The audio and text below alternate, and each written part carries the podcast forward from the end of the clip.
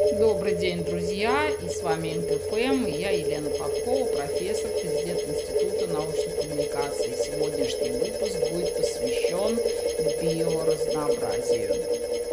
Мы рассмотрим актуальные проблемы и негативные последствия снижения биоразнообразия, обострения продовольственной безопасности и решения этой задачи – которая требует одновременно и увеличения объема производительности сельского хозяйства, и поддержания ценовой доступности, и э, поддержания высокого качества и безопасности для здоровья человека. Все это обуславливает акцент на развитии сельского хозяйства, зеленой экопродукции. Именно поэтому богатство мира и животных, а также растений является для нас основой реализации целей устойчивого развития. Друзья, казалось бы, мы все понимаем, что каждый из нас в своей повседневной жизни зависит от биоразнообразия. Однако эта зависимость и взаимосвязь не всегда бывает очевидна и оценена по достоинству конечном итоге здоровье человека, качество его жизни зависит от продуктов и услуг экосистем. Это и наличие пресной воды, и наличие продуктов, источников топлива, которые являются необходимыми элементами здоровья человека, а также служат источниками его существования.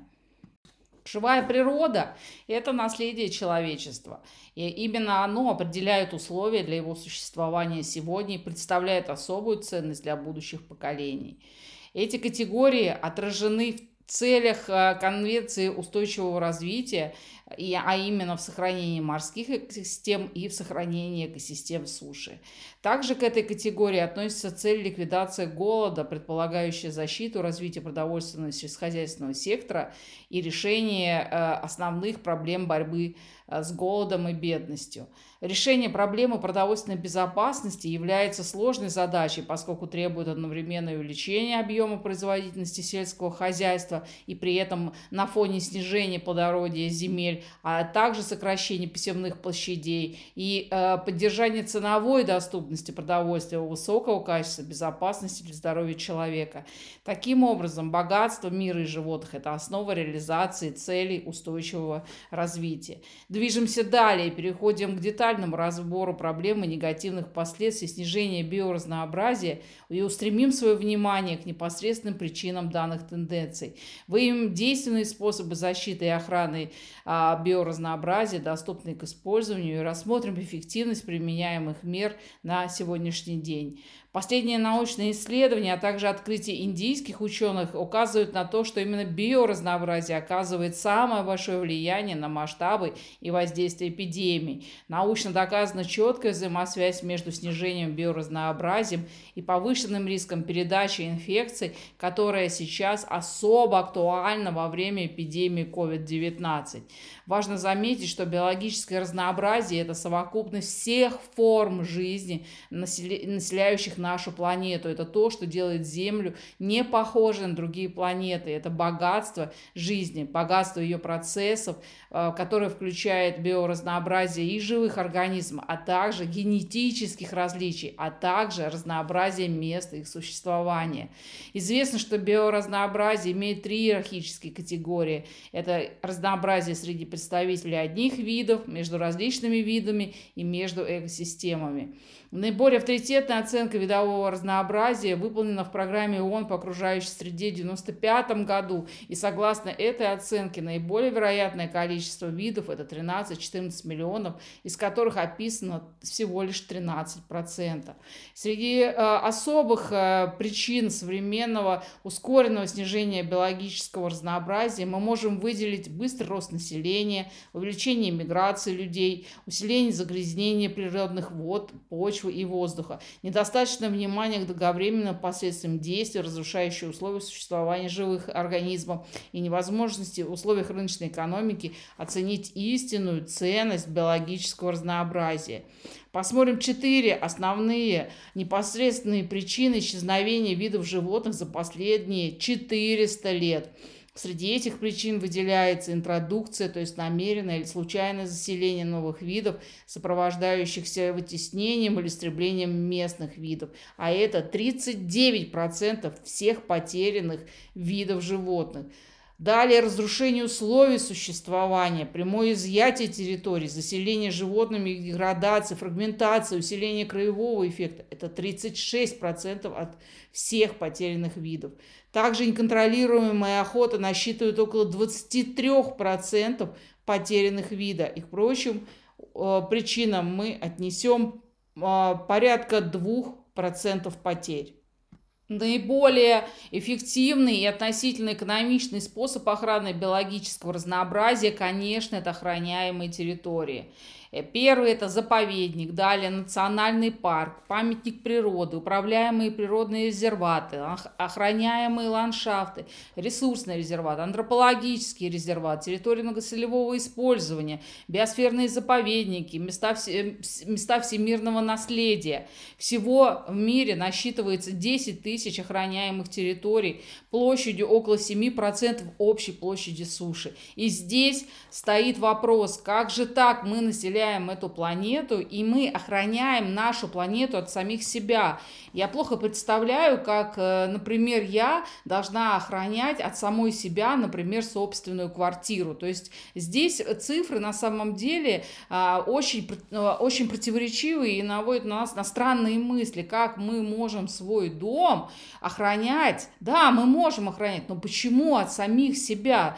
То есть э, здесь очень низкая осознанность и поэтому просвещенческая функция, которую сейчас ведет Институт научных коммуникаций, особенно важна. А надо показать людям, что конкретно происходит, почему мы болеем, почему мы а, ведем себя так, что а, дикий мир вынужден отвечать нам вирусными угрозами, ведь это именно они э, являются носителями вирусов, и они, которые э, защищают нас, являются инкубаторами, являются пузырями с вирусами, переносчиками, они готовы их переносить, но мы э, все равно их выживаем, мы их убиваем. И, конечно, тогда они говорят нам, хорошо, носите эти вирусы сами. То есть здесь вопрос очень серьезный, потому что часто задается вопрос, так что, откуда такая произошла эпидемия. Э, далее в наших подкастах мы будем говорить о том, что это совершенно не ново. Мир всегда был э, подвержен эпидемиям и пандемиям, и все это в основном от того, что шло хищническое, э, хищнический захват живой природы, то есть хищническое выселение его со своих мест обитания, а также э, уничтожение их мест обитания. И все это приводило к тому, что дикий мир отвечал нам совершенно симметричным ответом, э, связанными с вирусами и различными пандемиями. Кроме того, важным аспектом является то, что согласно некоторым исследованиям стоимость потребляемого человеком природного разнообразия в 10-100 раз превышает расходы на его сохранение. В 1992 году в Ассамблее ООН Рио-де-Жанейро была принята Конвенция о биологическом разнообразии, целью которой являлось сохранение, сбалансированное использование. Хотя с тех пор удалось осуществить многочисленные улучшения нововведения в деле защиты биоразнообразия, их объем все еще недостаточен для того, чтобы остановить сокращение разнообразия.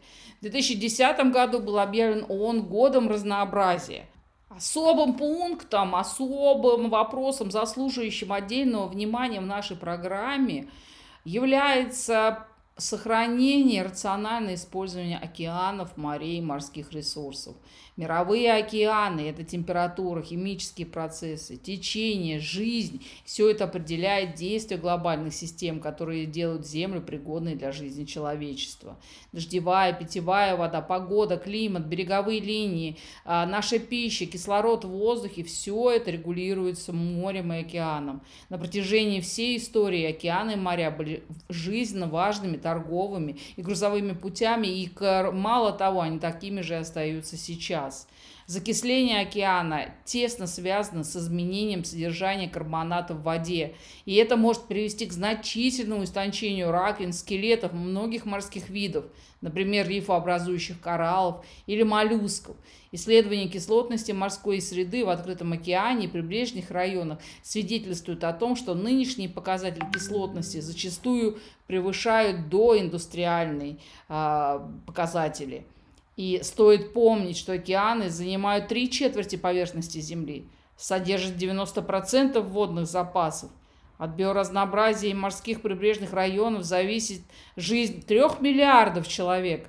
В глобальном масштабе рыночная стоимость морских прибрежных ресурсов составляет 5% мирового ВВП.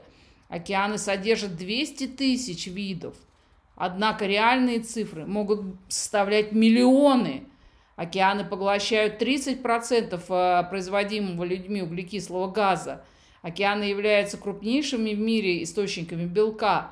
Морские рыбные запасы э, обеспечивают занятость более 200 миллионов человек. Современные уровни закисления увеличились уже на 26%. От мирового океана зависит очень много – и наблюдаемые мировые тенденции свидетельствуют о продолжающемся ухудшении состояния прибрежных вод. Но от Мирового океана перейдем к защите и восстановлению экосистем суши, содействию ее рациональному использованию. Ведь леса занимают 31% поверхности Земли. Они не только обеспечивают продовольственную безопасность и убежище, но играют ключевую роль в борьбе с изменением климата – помогают сохранить биологическое разнообразие и являются местом проживания коренных народов. Ежегодно мы теряем 13 миллионов гектар лесов. Постоянная деградация земель в засушливых районах привела к опустыниванию территории площадью 3,6 миллиарда гектар. Около, около э, порядка 3 э, гектар в минуту деградируется – и э, уходит из нашего использования. Это 3 гектара в минуту. Сколько мы будем говорить наш подкаст и сколько гектар исчезнет. Далее хотелось э, остановиться э, для важных э, для, для нас цифрах и фактах, касаемых лесов, пустынивания и биологического разнообразия. Около 1,6 миллиарда человек в том числе 70 миллионов представителей коренных народов, добывают средства существования за счет леса. В лесах обитает 80% наземных видов животных, растений. Но мы потеряли 3,3 миллиона гектар лесных угодий. Это отразилось на жизни сельского населения, на жизни сельских районов. Ведь 2,6 миллиарда человек напрямую зависит от сельского хозяйства. Потери э, пахотных земель сейчас составляют 30, э, 35 раз чем, чем раньше прежние показатели. Вследствие засухи и опустынивания каждый год теряется 12 миллионов гектаров земли. Это 23 гектара в минуту. Я сказала 3, а все-таки 23. Это еще больше. На которых можно было вырастить 20 миллионов тонн зерновых. Так что ж такое э, биологическое разнообразие? Что мы имеем? Какие показатели для нас имеют особое значение? Усилия по охране окружающей среды по-прежнему подрываются браконьерством и незаконной торговлей дикими животными. По оценкам рынки, на которых ведется такая незаконная торговля, охватывает около 120 стран. Это 7 тысяч видов продается. Из 8400 известных пород животных 8% вымерли и 22% находятся на грани вымирания. 80 тысяч видов деревьев изучено с точки зрения потенциального использования, и 80 тысяч, из 8 тысяч, 80 тысяч видов изучено только 1%. Около 20% животных, белков для 3 миллиардов человек поступает у нас э, от рыбы, но при этом 80% рациона человека составляют растения. 60% калорий поступает всего от трех видов зерновых культур. Почти 80% сельского населения в развивающихся странах пользуются услугами традиционной медицины, основанной на использовании э, трав и растений. Еще э, очень важный аспект в рамках нашей программы – это ключевые риски для продовольственной безопасности. И первым риском является, конечно же, рост населения. Ведь текущие прогнозы ООН показывают продолжающийся рост населения при неуклонном снижении темпов роста населения. Э, ожидается, что мировое население достигнет около 10 миллиардов человек к 50 году. И оценки отдела народного ООН за э, 2150 год колеблются колеблется между 24 миллиардами людей. Математическое моделирование при этом поддерживает более низкую оценку, но такие оценки тоже есть. Некоторые аналитики ставят под сомнение устойчивость дальнейшего роста мирового населения, подчеркивая растущее давление на окружающую среду районы, которые подвержены э, перенаселению, и 25 тысяч человек ежедневно умирают от недоедания и болезней, связанных именно с перенаселением и голодом. Второй пункт э, среди рисков продовольственной безопасности, конечно, это зависимость от ископаемого топлива. Помните про зеленую революцию, которая произошла между 50 и 84 годами, когда уровень сельского хозяйства поднялся на, необычаемые высоты, и производство зерна увеличилось на 250%. Но при этом должны помнить о том, что э, ископаемое топливо, оно используется, но оно не безгранично, оно имеет тоже ограничения ограниченные объемы. Третий пункт риска является однородность в глобальном продовольственном снабжении. 1961 год рацион, рацион питания людей во всем мире, конечно, стал более разнообразным в плане потребления основных товарных культур. И произошло некоторое снижение потребления местных или региональных культур. И таким образом э, питание стало более однородное в глобальном масштабе. Различия между продуктами, потребляемыми в разных странах, были уменьшены на 68% за период каких-то 40 лет. Современный глобальный стандарт рациона питания содержит все, более долю, все большую долю относительно небольшого числа основных товарных культур, которые существенно увеличили долю общей пищевой энергии, калорий, белка, жира и пищевой массы то время как страны потребляли большую долю местных или региональных культур, пшеница стала основным продуктом питания более чем 97% стран. Другие глобальные продукты питания демонстрируют аналогичное доминирование по всем, во всем мире. Вы же понимаете, что такое доминирование, такое глобальный э, стандарт, такое глобальное потребление приводит тоже к нарушению биоразнообразия и при этом, скорее всего, не решает проблему продовольственной безопасности. Четвертый пункт среди рисков, конечно же, это установка цен. Несмотря на то, что крупнейшие мировые экспортеры зерна, риса, по ну, всегда создают какие-то э, картели по установлению цен на рис, но не все страны поддерживают эти картели, и цены э, также продолжают расти, и фиксация цен там, на тот же рис, например, аналогично механизму ОПЕК по управлению нефтью, не всегда э, происходит, то есть фиксации цен нет, и поэтому э, экономические аналитики, трейдеры заявляют, что ну, эти а, централизованное фиксирование цен не приведет э, а, ни к чему из-за неспособности правительства вообще сотрудничать друг с другом, контролировать продукцию фермеров. Пятый пункт, к которому подошли, конечно, это изменение землепользования. Для обеспечения продовольственной безопасности, например, Китаю необходимо около 120 миллионов гектаров пахотных земель. И Китай сообщает о профиците в размере 15 миллионов гектаров. гектаров. В отличие от этого, а, сообщают, что около 4, 4 миллионов гектар – э, все-таки переводится в городское пользование. И 3 миллиона гектар сейчас загрязненных. Исследование показывает, показывает что 2,5% пахотных земель Китая очень загрязнено, чтобы выращивать пищу без вреда. В Европе конвенция э, Конверсия сельскохозяйственных почв подразумевала чистую потерю потенциала, но быстрая потеря в области пахотных почв представляется экономически бессмысленной, поскольку Европейский Союз больше не зависит от внутреннего продовольственного снабжения. Шестым пунктом, к которому подошли, являются глобальные катастрофические риски.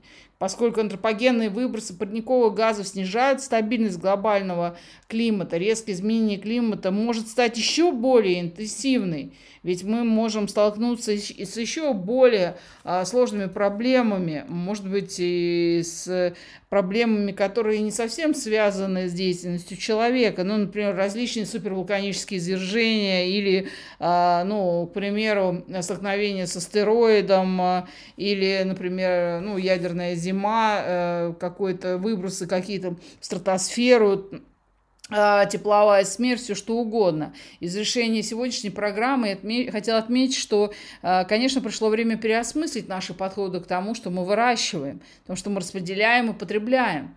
В идеальных условиях сельское, лесное и рыбное хозяйство могут обеспечить полноценное питание всех – и генерировать адекватный уровень дохода, поддерживая при этом интересы людей контексте развития сельского хозяйства. Друзья, сегодня мы поговорили об актуальных проблемах и негативных последствиях снижения биоразнообразия, а уже в следующем подкасте мы посмотрим перспективы и реализуемые инициативы в области его сохранения и обеспечения продовольственной безопасности. На этом я прощаюсь с вами. Спасибо за внимание. И в студии была я, Елена Попкова. Слушайте нас каждую неделю на работе, дома, на отдыхе, в дороге. Все наши подкасты доступны для вас на сайте Института научных научных коммуникаций Арчелап Онлайн, а также в iTunes. Всего доброго!